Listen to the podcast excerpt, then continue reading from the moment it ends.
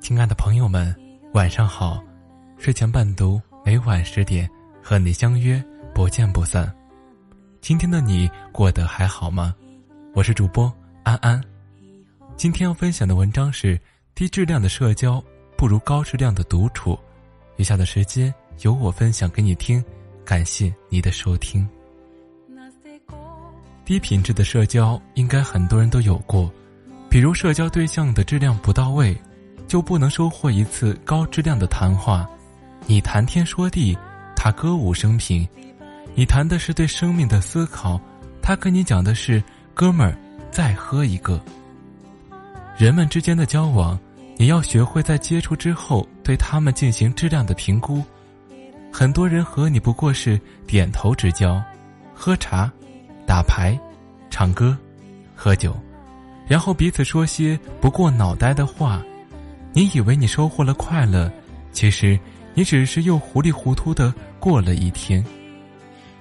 应该有很多人认为认识的人越多越好，认识多一个朋友就多一条路。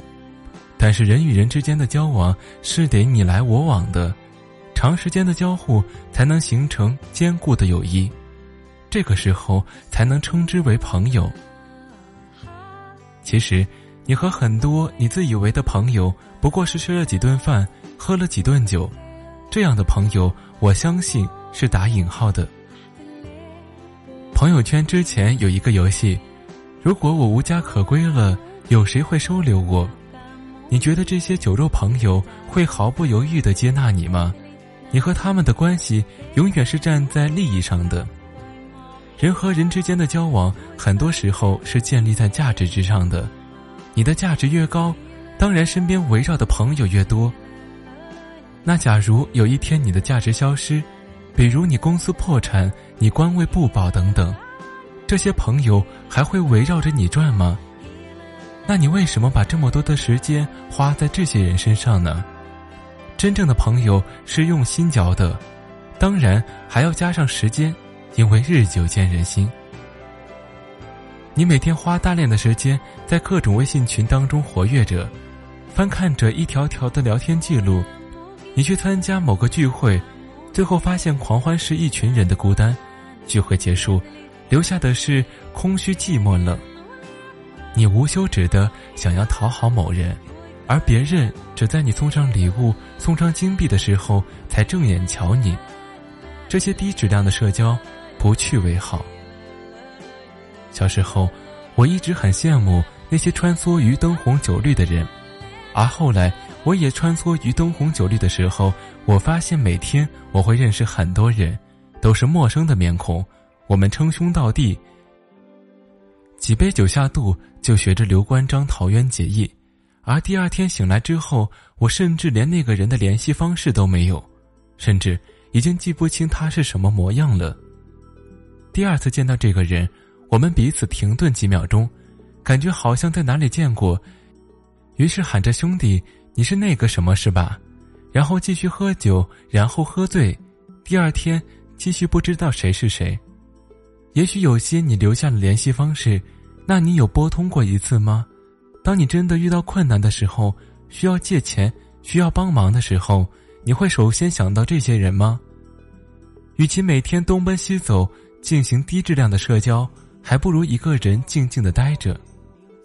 喂马，劈柴，周游世界，面朝大海，春暖花开。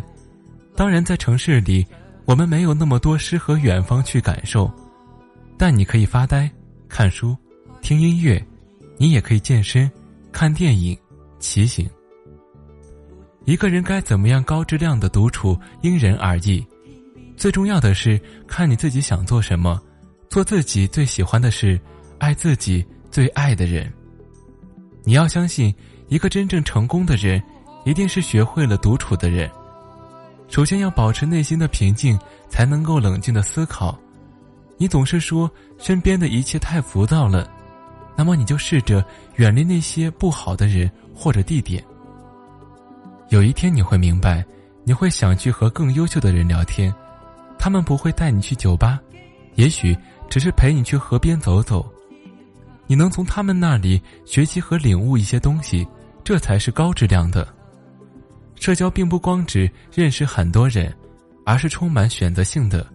之前看过一篇文章，说为什么优秀的人不会帮你，是因为这些比你优秀的人明白一个道理：跟你的社交对他们来说是低质量的，有素质一点的会敷衍你，绝情一点的会对你闭门不见。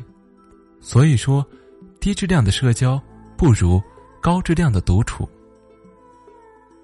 安安的微信公众号是“如你一般的全世界”，每天都会推送主播写的原创故事，喜欢的请一定要去关注“如你一般的全世界”。那今晚的睡前伴读就到这里，我们明晚见，晚安。